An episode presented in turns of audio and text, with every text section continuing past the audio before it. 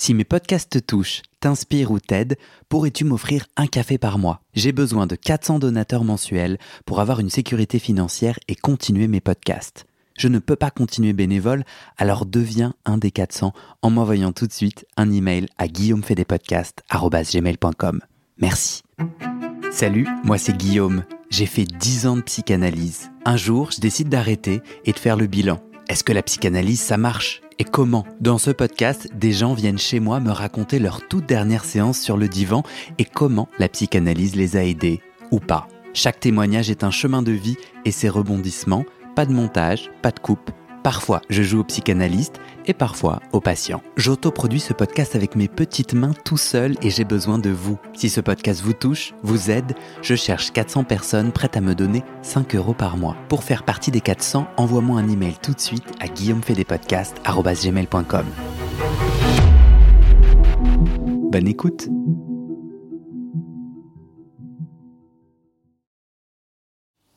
Ok, c'est bon.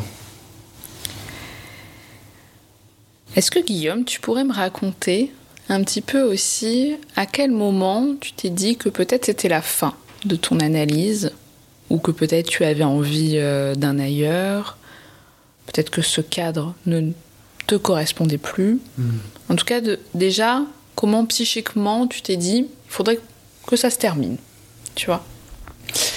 Euh,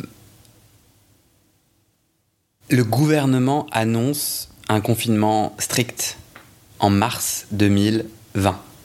19 Mars 2019. Euh, je me souviens que l'annonce gouvernementale, euh, il y avait des rumeurs. Je, me rappelle vraiment, c'était très, euh, très angoissant. J'avais peur, je me sentais extrêmement seul. Euh, J'habitais à ce moment-là seul. euh, euh, J'étais dans une relation romantique complètement mauvaise pour moi. Et j'étais en train de m'en rendre compte. Mais du coup, j'étais très insécurisé par cette autre personne. Donc, j'étais pas bien. Et, et puis, il y avait cette histoire de Covid et tout.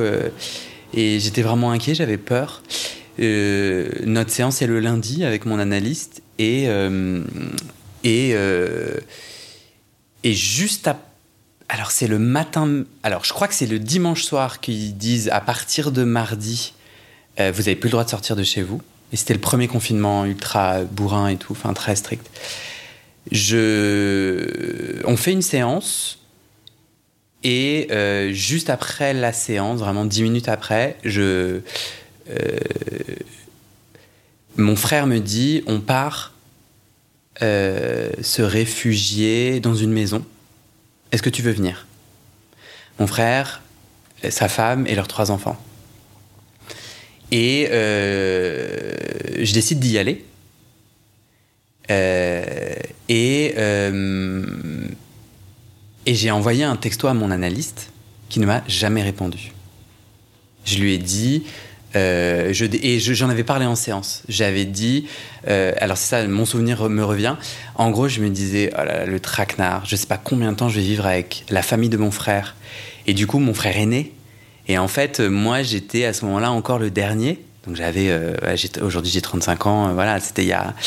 Mais du coup, tu es dans une maison avec des enfants où du coup tu ne choisis aucune des règles et tu et je, je l'observais, t'es plus adulte quoi.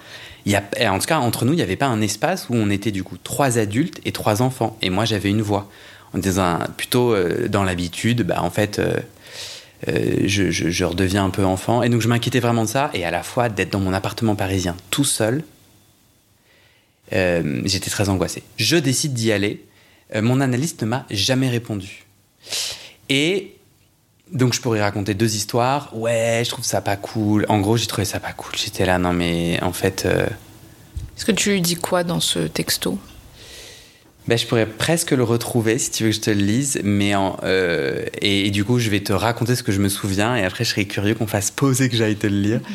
Euh, je lui ai dit, je décide de- d'aller dans cette maison et donc je vous tiens au courant quand je, quand je reviens sur Paris pour continuer les séances. Donc tu décides de mettre pause Ouais. aux séances. Oui.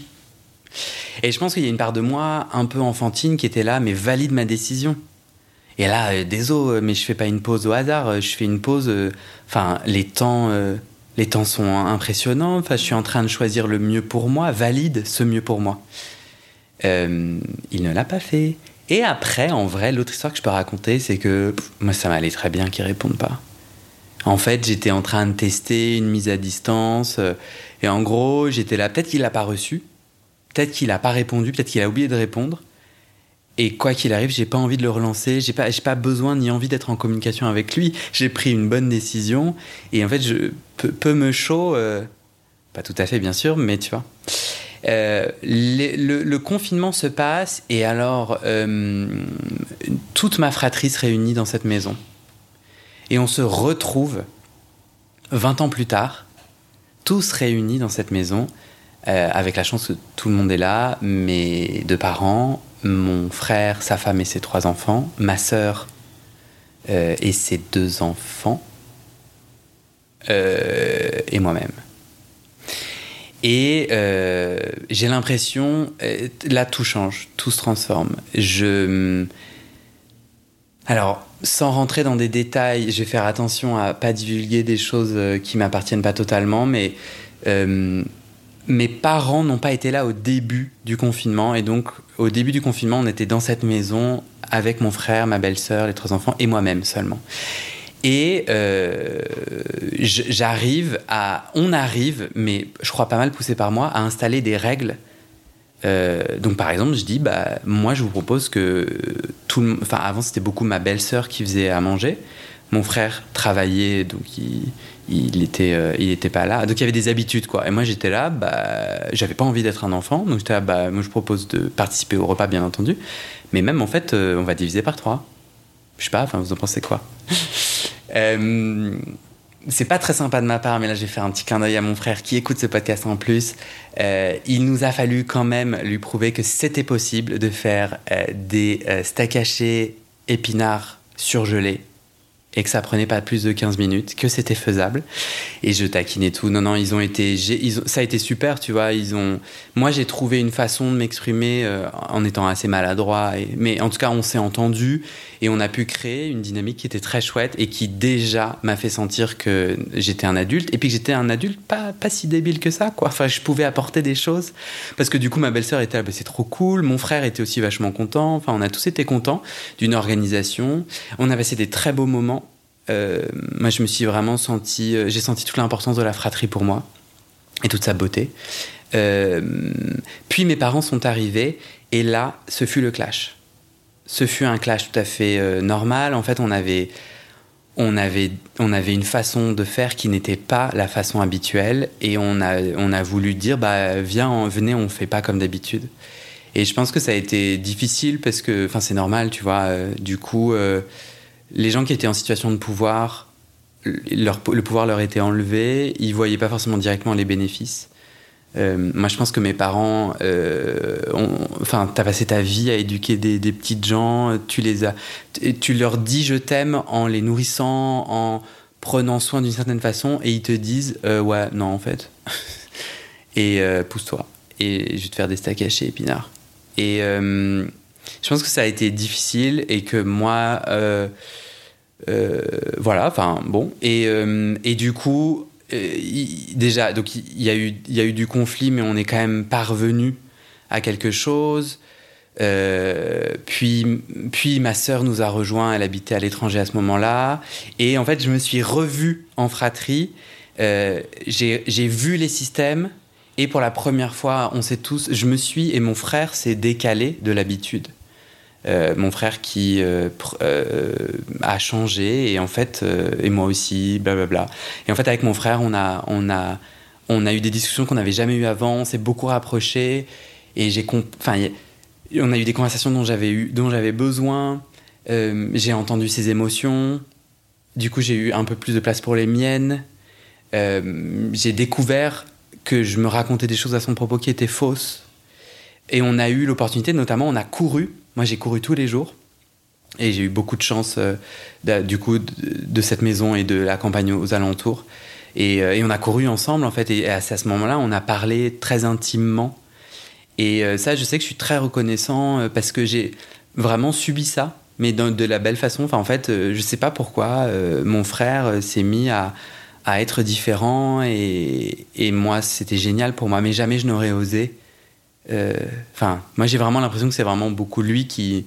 Moi, jamais j'aurais osé, tu vois, aller à sa rencontre intimement, j'avais peur. Et lui a fait un pas et moi, j'ai fait aussi des pas grâce à son premier pas. Et je me souviens d'un moment où je cours et en fait, ça marche beaucoup comme ça avec moi. Et j'étais là, euh, c'est terminé, Guillaume. Je me souviens, l'endroit où j'étais, et il y a eu un alignement dans mon corps. C'est souvent mon corps qui me dit les trucs. Euh, d'où en ce moment le fait que mon mal de dos. Euh, d'ailleurs, c'est mon corps qui a choisi mon thérapeute. Ça fait un peu gourou et tout, mais ça m'amuse de le dire comme ça. En gros, j'ai fait une première session euh, mon mental était là, on se casse, c'est nul à chier, j'ai pas du tout envie d'être là. Et parce que le, thérapeute me dit est-ce qu'on est qu'on continue? Ma tête a dit ah non c'est mort. Et mon corps à ce moment-là, j'avais mal au dos et, et j'ai ressenti dans mon corps une, une étincelle chaude, genre un genre et, et, et, en gros, il était là, non, non, tu reviens. Et du coup, je suis revenu et je continue. Et donc, euh, ouais, là, je courais et euh, j'avais une discussion avec une amie, fille de psychanalyste, mais une amie qui habite en Israël, euh, que j'embrasse, euh, que je trouve vraiment géniale. Et euh, je sais que nos échanges ont été très puissants, que je l'ai choisie aussi comme aidante de ce processus. Et donc au fur et à mesure du confinement, de ce silence qui s'opérait, et, de nos discussions, on en a eu une ou deux, mais elles étaient puissantes. Et à un moment donné, et j'ai senti, tu vois, ce soleil, cet oxygène de me dire, ah, la suite va se faire autrement et ailleurs. Et tu sais, un peu ce délice de j'ai peur. Waouh. Et, euh, et ah non, en fait, je vais pas le faire, c'est mort. Quelle bête d'idée. Je fais des allers-retours. Donc, ça, ça a été clé. Et après, pendant le confinement, euh, j'ai décidé que j'allais ranger et nettoyer le grenier. Euh, vraiment le grenier familial avec les trésors les trésors de notre famille euh, qui a beaucoup voyagé, mais aussi d'une famille explosée par le deuil, par la mort et par des événements tragiques. Et en fait, moi, je dormais au grenier. J'adorais ça et tout, je trouve ça trop bien, j'adore cette chambre. Et donc, je passais. Donc, je dormais au grenier, donc tu as une chambre chouette, propre et tout. Et puis, tu, pour aller dans les pièces communes, tu dois passer par un grenier où vraiment c'était sale, poussiéreux, dégoûtant euh, et pas bien entretenu. Enfin, on est quand même une famille de maniaques, mais euh, enfin, tu vois. Et je sais parce que j'avais, on avait mis des morceaux de moquette, euh, des, trucs qui tombent de, quand, de mettre une quand tu mets une moquette, pour que je puisse marcher, pour pas que je dégueulasse toute la maison. C'était bien que c'était sale, tu vois. Et après, hop, tu descends l'escalier et tu rejoins la maison familiale. Donc moi, j'avais mon nid comme ça où du coup j'étais pas totalement un habitant de la maison, je sentais ça. Et puis un jour j'ai dit, euh, moi je vais nettoyer. Et j'ai découvert l'inertie familiale. C'était intéressant. Euh, on arrive, je disais, je touche à rien, mais je déplace les choses, j'enlève les, les amas de poussière. Puis il y a des morceaux de bois. Et en vrai, bah, je vais les jeter.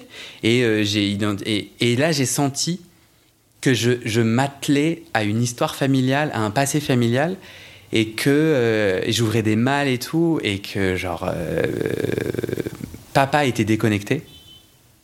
Je sais pas si j'ai le droit de dire ça. En fait, en tout cas, moi de ce que j'ai compris de,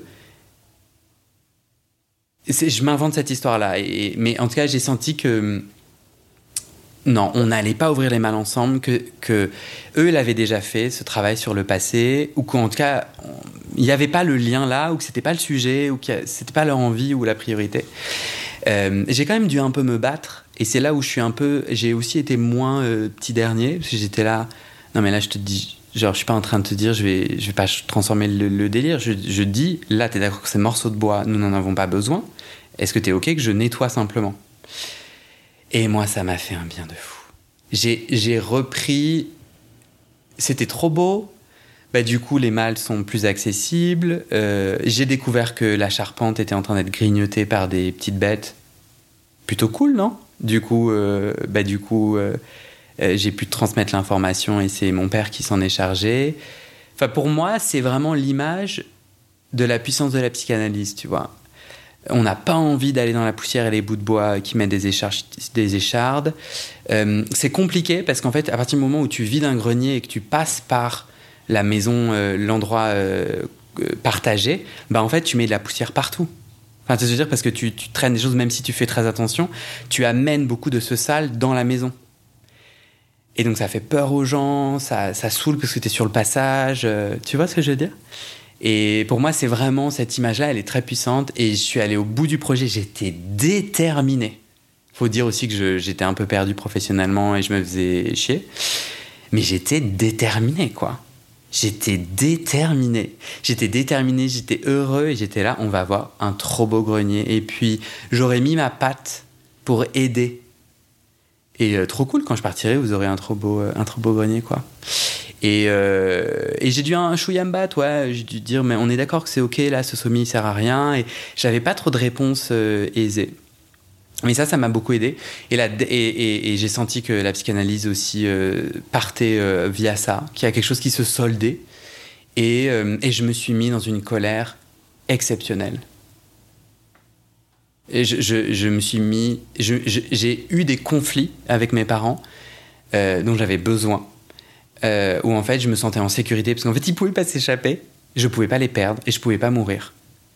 Mais je pouvais aller appuyer à des endroits où je n'avais jamais osé avant, aussi parce que les grandes souffrances de notre famille n'étaient plus euh, présentes à ce moment-là, vivantes à ce moment-là. Donc je me, je me sentais aussi, moi je me suis toujours reculé parce qu'il y avait des souffrances plus grandes que les miennes, et donc il fallait que, voilà, que je me mette en retrait, que je gère moi-même et que je sois un peu cet être parfait euh, qui ne déborde pas. Je, m'imposais ça. Ils m'ont jamais rien demandé, la famille m'a jamais rien demandé. Hein. Et là, j'ai osé déborder. Et notamment, je me suis, il y a eu vraiment des moments où, face à des injustices, face à des incompréhensions, face à des souffrances, je me suis mis dans une colère très destructrice. Genre, euh, on construit, je ne construis rien à partir de la colère. Mais dont j'avais besoin, en fait. J'avais besoin d'aller à cet endroit-là. Et, euh, et, euh, et, et, avec mon frère, on a essayé d'avoir des conversations avec mes parents d'adulte à adulte. Et là, grâce à mon frère, j'ai entendu, parce que moi, je vais pas mal chercher les gens. Et en fait, ils ont pas envie de me parler, mais c'est pas parce qu'ils m'aiment pas et tout, mais juste genre, ils ont pas accès à cet intime. Je chante pas une chanson qu'ils entendent, ils chantent pas une chanson que j'entends. Ça ne fonctionne pas, Guillaume. Et le fait de provoquer des conversations, mais au travers de la personnalité très différente de mon frère, de voir qu'il s'y prenait différemment et de voir que ça donnait un résultat similaire, je me suis senti validé. Je me suis pas dit, ah ouais, c'est moi qui me prends mal et tout. J'étais là, ah ouais, non, mais en fait, on est tous des enfants, on a tous mal, on, est, on essaye tous de faire au mieux. Et en fait, ça m'a vraiment aidé à réhumaniser tout le monde et de sortir de ce petit dernier bah ouais, tu grandis avec des gens plus grands qui conduisent des voitures, qui ont des billets. Enfin, je veux dire, c'est des adultes, ils, font des trucs que tu sais pas faire, donc tu leur donnes un crédit. Et en fait, quand toi-même tu deviens un conducteur et avec des billets, bah en fait, tu te rends compte que il faut les réhumaniser, donc ils font de la merde, machin, ils galèrent. Et donc, il y a un deuil à faire sur ce fantasme de fratrie, sur ce fantasme de communication. Et je pense que de pouvoir revivre des communications euh, plutôt qui n'ont pas produit, ça n'a pas marché quoi. On n'a pas réussi à s'entendre en tant que fratrie, euh, à chanter la même musique. Peut-être ça m'a donc ça m'a beaucoup aidé. Et puis à la fin de la thérapie, à la fin du confinement, euh, mon frère a dit et si on faisait alors je crois que c'est mon frère, je lui donne pas mal de crédit. Euh, je m'en donne aussi parce que du coup j'ai été, euh, j'ai été. Mais je me souviens vraiment que moi j'en aurais pas rêvé, j'en aurais pas, j'aurais pas osé. Et il a dit viens on fait une, thérapie de fratrie. Et j'ai dit bah grave. et, euh, et enfin, c'est très longue réponse. Et enfin, l'amour de ma vie, je suis allé le rechercher grâce au confinement. Et et je me suis senti. Euh, ça a aussi beaucoup participé. Je me suis senti. Euh, ouais, je me suis senti euh, libre, solide. Et. et puis. et donc, du coup, juin, je reviens du confinement. je reviens à Paris. On fait des séances et là, la suite de l'histoire qu'on a dans l'épisode 1 de mon podcast, en tout cas, euh, reprend. En gros, euh, je lui en parle directement en lui disant Moi, je veux pas faire les choses hâtivement. Je suis pas un enfant. Et donc, c'est l'adulte. Et du coup, bah, moi, je, veux prendre soin des choses. Donc, je, pars pas en courant. Donc, il y aura autant de. Enfin, dites-moi ce que vous en pensez, quel est le cadre de cette fin. Et. Et là, tout ce process-là a confirmé que. Mais je pense que de toute façon, j'aurais cherché il pouvait rien faire. Parce que j'ai pas trouvé que le process de fin était top. Et je pense que j'avais besoin de le trouver pas top pour en fait euh, passer à autre chose. Euh, moi, au bout d'un moment, le silence, en fait, j'ai envie de construire des choses et, euh, et j'ai envie d'avoir des questions. Et en fait, dans mes notes de ce matin, dans, enfin dans mes notes de, de, de, de Milan et que j'ai relu, enfin je les ai pas toutes lues ce matin, hein, mais j'ai scanné et j'ai fait confiance au hasard. Euh, il s'est mis quand même à me poser un peu plus de questions. Donc en fait, il a entendu ma demande, euh, crédit que je ne lui ai jamais donné et que je ne, je ne lui donne que maintenant. Euh, et notamment, il m'a laissé un jour avec... il m'a demandé qui essayez-vous de sauver? Excellente question. Et sauf que moi, j'avais plus envie dans cet espace de rebond, de jouer avec ces excellentes questions, en fait. Non, c'est autre, chose et autrement que j'avais envie que ça se fasse. Mais je reconnais que pour aider à la rupture, du coup, j'étais là, ouais, il est trop ceci, il est trop cela. Ouais. Euh, mais c'est vrai que du coup, je trouve que mon épisode 1 est un peu... Euh, ça garde quand même beaucoup le il aurait dû, ça devrait, ça garde encore beaucoup ce regard enfantin, déshumanisant, d'une forme de perfection, de mais non, mais en fait, non. Et donc euh, la façon dont il l'a conduite euh, aujourd'hui avec mon regard d'adulte, ouais, super, bah, c'était ça qu'il avait à proposer. Euh, et je, je, veux préciser que moi j'ai vraiment une force qui est, j'arrive à mettre en mots des choses qui me semblent évidentes en revanche, j'ai beaucoup plus de mal à les vivre. Donc je fais des allers-retours. Donc il y a moyen que demain, à un micro, je dise Ouais, j'ai trouvé qu'il s'était mal pris.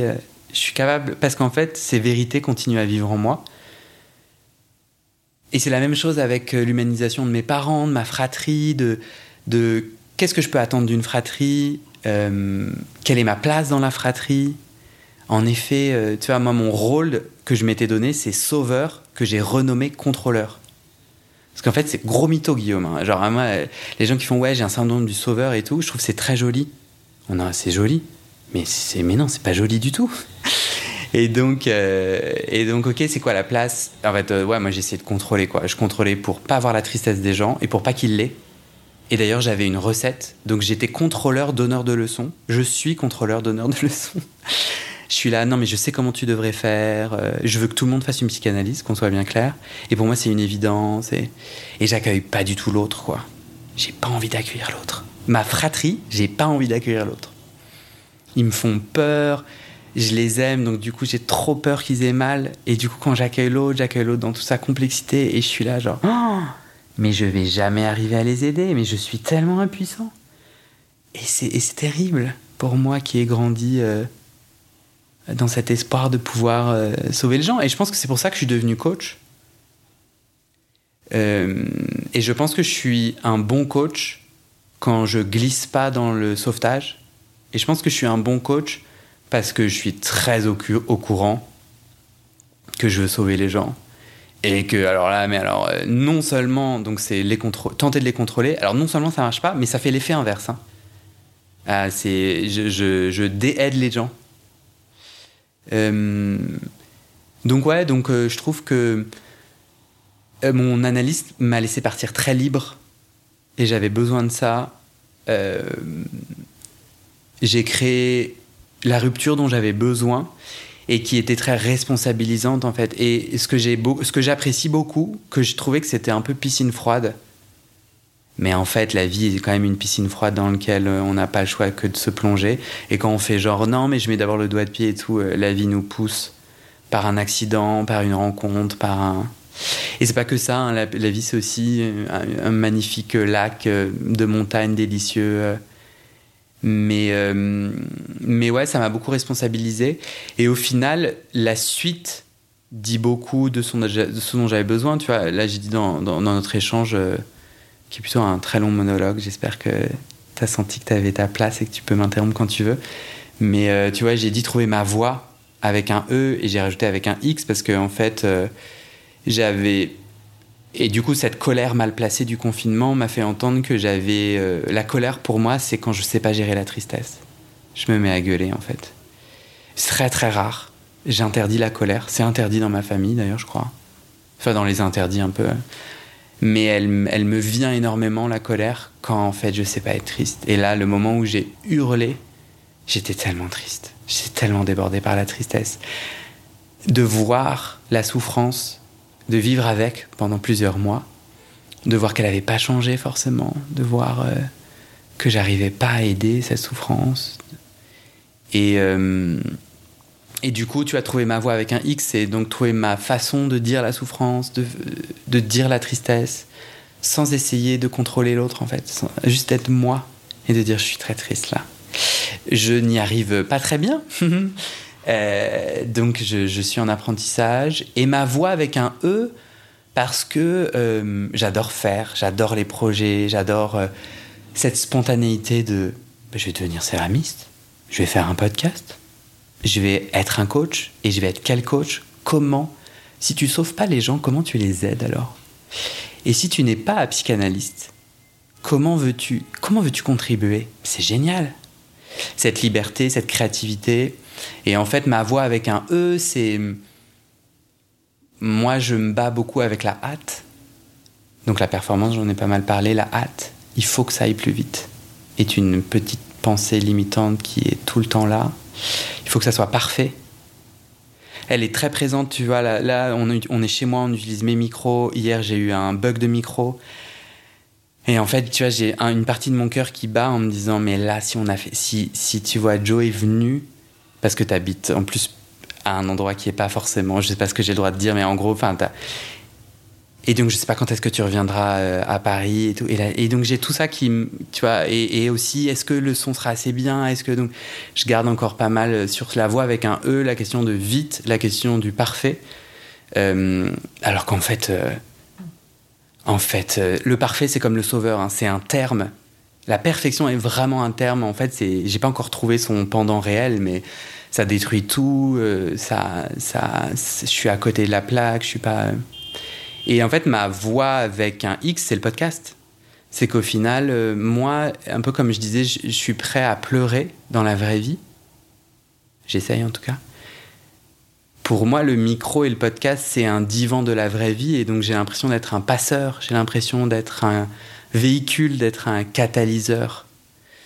Euh, parce que je propose aux gens un espace, et je me propose à moi aussi un espace qui n'est pas intime comme le divan, mais qui l'est tout de même, qui n'est pas protégé par la confidentialité du divan, mais qui est quand même plus protégé qu'une vidéo. Et, du coup, qu'est-ce qu'on veut dire publiquement de ça? Et tu vois, moi, je termine euh, cet épisode avec toi, vache très reconnaissant, parce qu'en fait, j'ai pu remettre des mots sur cette histoire, et en fait, je me sens rempli d'amour pour ma mère, pour mon père, pour mon frère, pour ma sœur, pour mes petits neveux et nièces, mais ça, eux, ils ont, ils ont jamais, euh, je les ai jamais enfermés dans des histoires. En tout cas, pas, pas pour le moment, je les connais pas. Et en fait, je me sens plein d'amour en fait euh, pour moi aussi. De me dire ah ouais, c'est compliqué, petit chat, c'est super compliqué.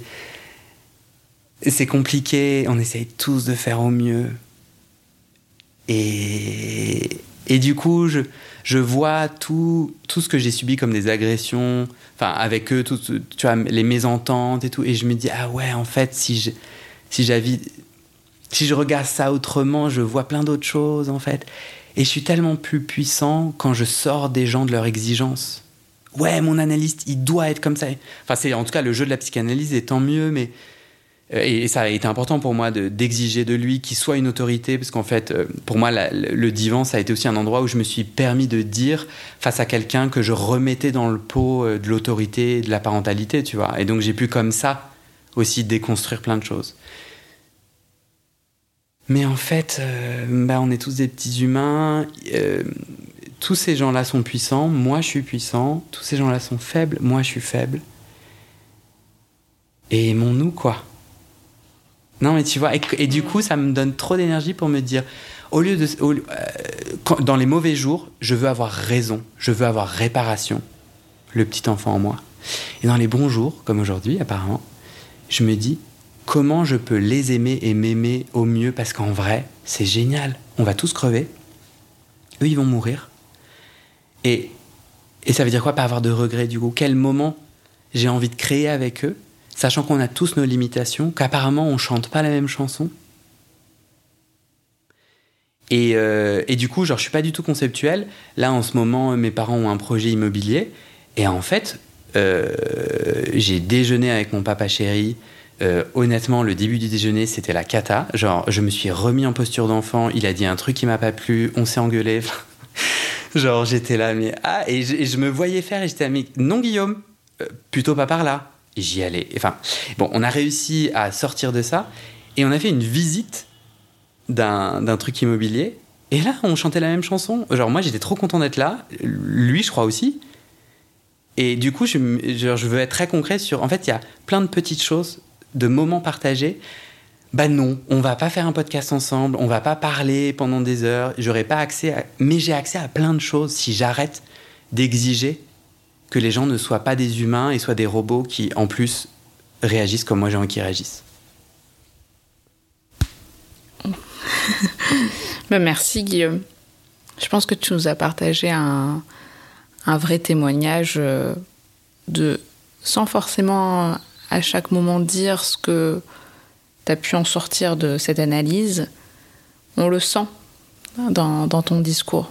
En fait, ce qui s'est passé quand même euh, dans cette démarche, je trouve la façon euh, dont tu racontes cette fin d'analyse, mais en fait, tu, racontes euh, ce confinement avec tes, parents, avec ta famille, à quel point aussi ils ont pu reprendre une place différente auprès de toi, et du coup, tu as donné une place aussi différente à cet analyste qui en plus visiblement avait une figure quand même euh, d'autorité paternelle, enfin en tout cas un savoir, etc. Je trouve ça très symbolique et presque une scène de film. Hmm. Ce côté justement où tu nettoies le grenier, donc tu nettoies bien toutes les malles, et puis voilà, tu dis au moins là c'est la fin de hmm. l'analyse. Tu as vraiment tout nettoyé, tout sorti, tu as dit, tu as parlé avec ton frère, etc. Et ça je trouve ça ultra intéressant ultra intéressant pardon, que tu parles de la fin de ton analyse en parlant en fait de ces moments familiaux. Hmm. Et, euh, et ça a du sens. En tout cas, je... Et j'imagine que ceux et celles qui vont nous écouter vont pouvoir entendre ce sens-là aussi. Donc voilà, je, veux vraiment te remercier pour, euh, pour ce moment où tu partages euh, de façon intime et généreuse ce que tu as vécu avec plaisir. Euh, moi, je sens que je suis à mon juste endroit euh, et ça me rend très heureux. Euh, et, j'ai envie de rajouter deux choses. j'ai envie de rajouter d'abord que que la quête continue pour moi, continue ailleurs, par ce podcast notamment, par ces podcasts que je fais. et j'aimerais le dire, en fait, je crois que euh, à ma question, la dernière séance de psychanalyse, la réponse est oui et non. C'est-à-dire, il y a des dernières. Déjà, il y a la dernière, genre celle que tu viens de faire ou que tu as fait la plus récente. Est-ce qu'elle sanctionne une fin FIN ou pas? Il y a. Mais il y a aussi jamais de dernière, c'est-à-dire il y, a, toujours un travail en cours que je continue. J'ai envie de visibiliser euh, que dans la recherche de cette voix avec un X et un E, il y a la question de l'ego parce qu'au final, euh, ce, besoin et cette envie, tu parlais de film, et je sens qu'il y a une part de moi, vraiment, je continue à naviguer cette, ce besoin de reconnaissance, et j'essaye de l'accueillir, de dire, bah, enfin, moi, je sais que les romanciers, les romancières, les, les scénaristes, tous celles et ceux qui, les, artistes, celles et ceux qui m'offrent des expériences artistiques, notamment, ou. Euh, eh ben, je les remercie. Et, s'ils me disaient, ah non, mais euh, c'est un peu égotique, je devrais pas le faire, je, leur dirais, mais non, mais fais-le parce que ça me nourrit. Et puis, genre. Donc, j'ai à la fois envie, moi, euh, d'assumer qui je suis et j'aime beaucoup ce que je découvre. Parce que dans mon podcast de coaching, je raconte mes propres blocages. En fait, je, suis vraiment inspiré à l'idée de mettre en lumière que je suis coach, mais j'ai plein de blocages. J'accompagne les gens sur le blocage, mais j'en ai aussi. Et ce qui me rend intéressant et, généreux, c'est parce que j'utilise les outils que je propose sur moi, et ce, de façon vulnérable et transparente. Parce qu'en fait, la vulnérabilité et l'authenticité, c'est bien. Genre, je suis pas un robot, et donc cette humanisation que j'essaie de faire profiter aux autres, j'essaie de m'en faire profiter. Alors, il y a des allers-retours, je me fous la pression de ouf, enfin, vraiment, c'est très euh, gris comme... Mais quand même, il y a...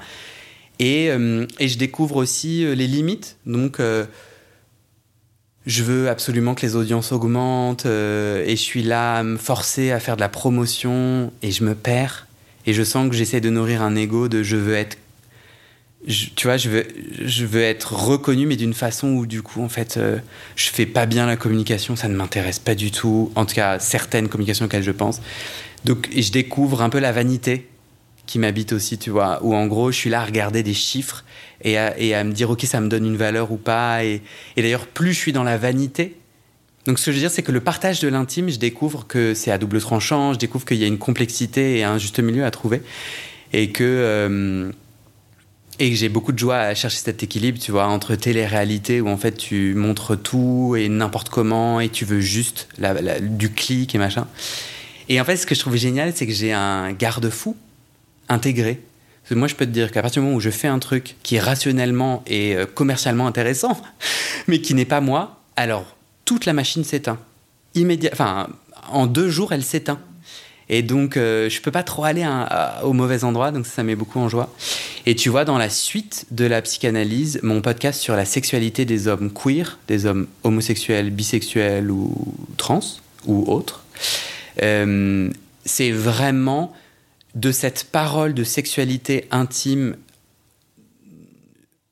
avec une couche de honte et de culpabilité, aujourd'hui j'ai envie d'avoir une parole intime, alors avec des couches d'émotion, peut-être il y a encore de la culpabilité, de la honte certainement, mais euh, comme un projet public et politique. Alors pas politique en mode, euh, enfin politique dans le sens euh, euh, donc ce podcast-là, c'est des témoignages de, d'hommes qui racontent leur chemin de sexualité.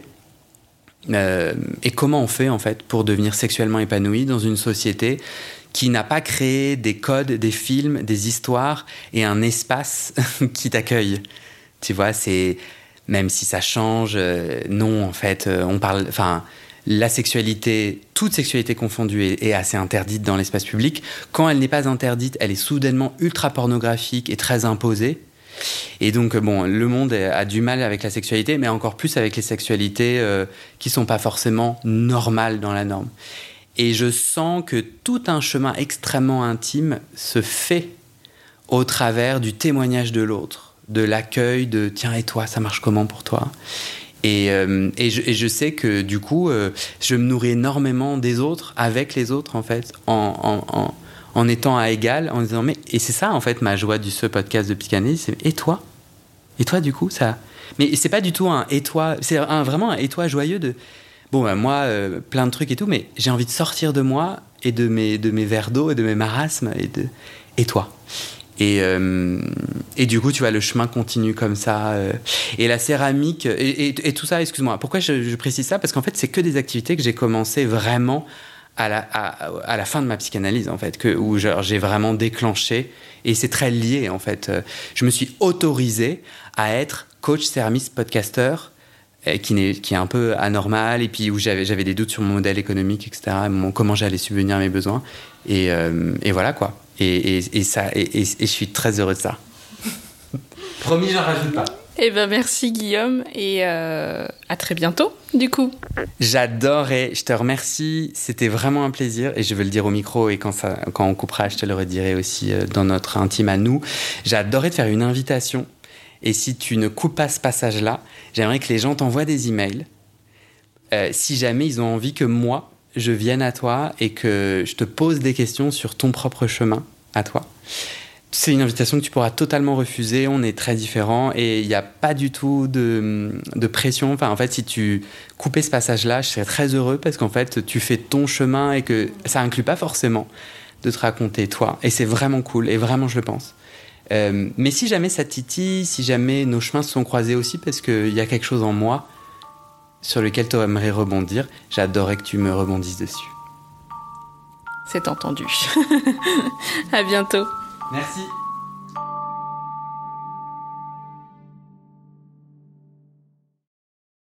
Et c'est la fin de cet épisode. Vérifiez dès maintenant si la suite est déjà publiée. Sinon, vous pouvez vous abonner à ce podcast sur votre plateforme d'écoute pour être alerté dès la sortie des nouveaux épisodes. Et si vous aimez les témoignages intimes comme celui que vous venez d'écouter, j'ai deux autres podcasts qui pourraient bien vous plaire. Je vous les présente. Histoire de devenir moi. Ça, c'est un podcast dans lequel des gens ordinaires me racontent un tournant déterminant pris dans leur vie. Ils racontent le déclic qui a tout changé et comment ils sont devenus un peu plus eux-mêmes. Comment devenir sexuellement épanoui? Ça, c'est un podcast dans lequel des hommes, gays, bi ou queer, racontent leur chemin de sexualité et comment ils tentent de s'épanouir face aux normes. Alors pour écouter ces podcasts, vous pouvez tout simplement taper les titres dans la barre de recherche de votre plateforme d'écoute. Mais je vous mets aussi dans le descriptif de cet épisode les liens pour écouter ces podcasts et les liens de mes réseaux sociaux pour découvrir les coulisses de mon aventure de podcasteur et aussi la page de dons pour soutenir mon travail et mes podcasts. En tout cas, n'hésitez pas à m'envoyer vos retours et vos réactions à guillaumefedepodcast.com ou sur mes réseaux sociaux. Ça me motive énormément de savoir que ces histoires naviguent et résonnent, ou pas d'ailleurs. Allez, merci pour votre écoute et à très bientôt dans vos oreilles.